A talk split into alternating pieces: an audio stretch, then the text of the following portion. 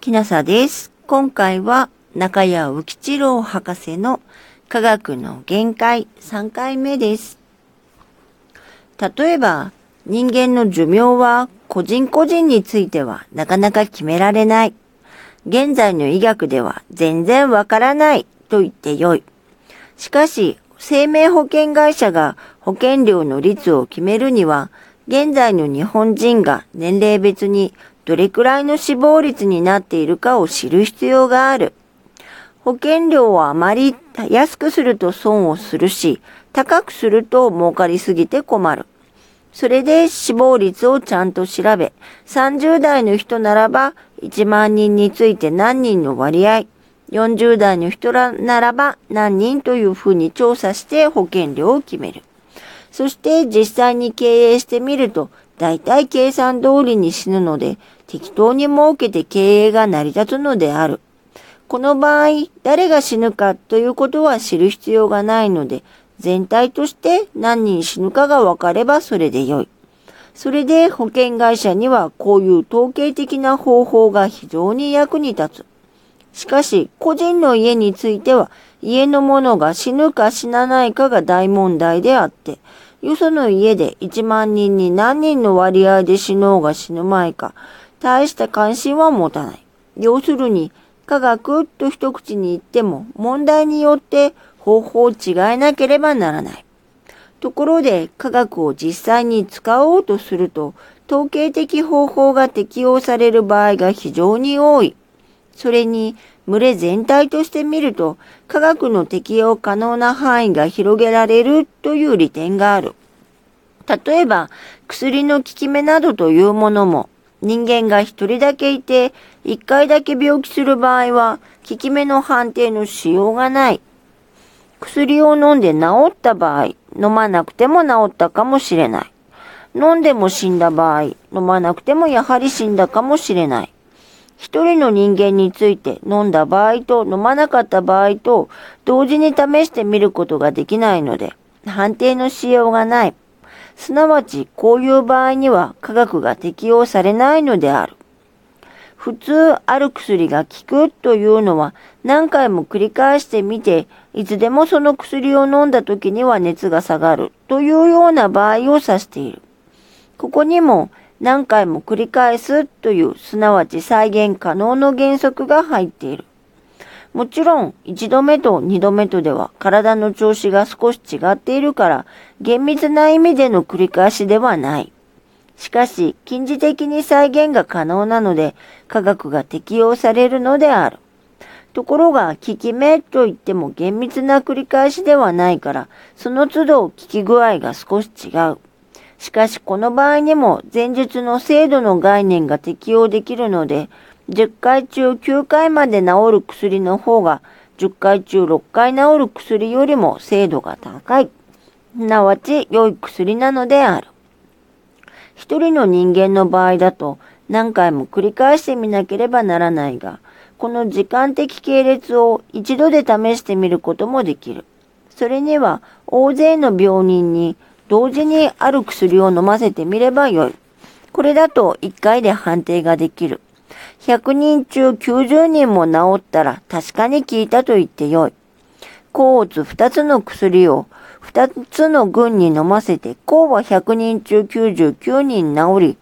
オツは100人中65人治ったとしたら、抗薬の方が精度が高い。個人でなく、群れとして扱うと、1回だけの試験でこういう判定ができ、精度もわかる。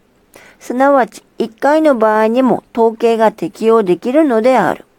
この場合は100人の人に1回試行することによって1人の人に100回繰り返すことの代用を務めさせたので、やはり近似的に再現可能という原則が入っている。しかし、これは群れとして取り扱っているので、その結果は統計的なものしか得られない。すなわち99%まで効くか65%しか効かないかということしか言えない。100人のうちの誰が治り、誰が治らないということは言えない。しかし、それでも十分役に立つので、99%効く薬ならば、それは良薬として推奨しなければならない。ところで極端な場合として、100人中99人、9人は治るが、1人は死ぬという薬はどう扱うべきかという問題が出てくる。99%効くのであるから、その点では迷惑である。しかし、死んだ一人の人にとっては1%死ぬのではなく、丸々死ぬのである。その人にとってはこの薬は非常な悪役である。それならば、販売を禁止すべきかというとそうとも言えないところに問題がある。ペニシリンのショック死がその良い例である。死んだ人には非常に気の毒であり、また一人の人間の命は全地球よりも尊いというのもその通りである。しかしそれならば、ペニシリンの販売を禁止すべきかというとそれは間違っている。ペニシリンは非常な迷惑で、この薬の出現以来、肺炎の死亡率が激減している。肺炎で死ぬ人が日本に何人あったか知らないが、仮に10万人あったとして死亡率が半減すれば5万人は助かることになる。ペニシリンのショックを恐れて販売を禁止し、肺炎による死亡率がペニシリン出現以前の値に戻ったとすると、一人の人の死を防ぐために5万人の人間を殺すことになる。ペニシリンを使わなかったために肺炎で死ぬ人はショック死ほどはっきり目立たないので見逃されやすいが、計算からはこういうことになる。そうかといって死んだ一人の人にとってはその生命は全地球よりも尊い。ここに深い矛盾があるのであって、この場合、科学としては99%の方を選ぶより仕方がないのである。科学というものがその本質上再現可能の原則の上に立ち、その役目には統計的な意味しかないのであるから、せいぜい統計上の精度を高めるより他に道がない。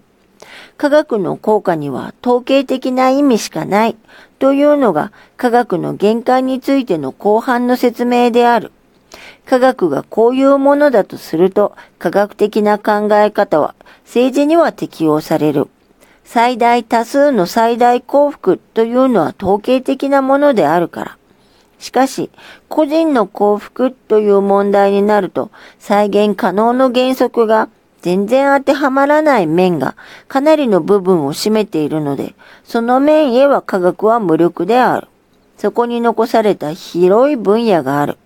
宗教や芸術や哲学のことはよく知らないが、多分この残された分野の中にそれらの働く場所があるのであろう。そうすると科学とそれらの人間の精神活動とは人間の精神生活の両面であって、お互い同士は無関係であるが、人間を通じてそれは融合すべきものではないかと思う。従って科学と宗教や芸術とは初めから両立すべきもののように思われる。今回は中谷浮吉郎博士の科学の限界でした。もしあなたが聞いていらっしゃるのが夜でしたらよく眠れますようにおやすみなさい。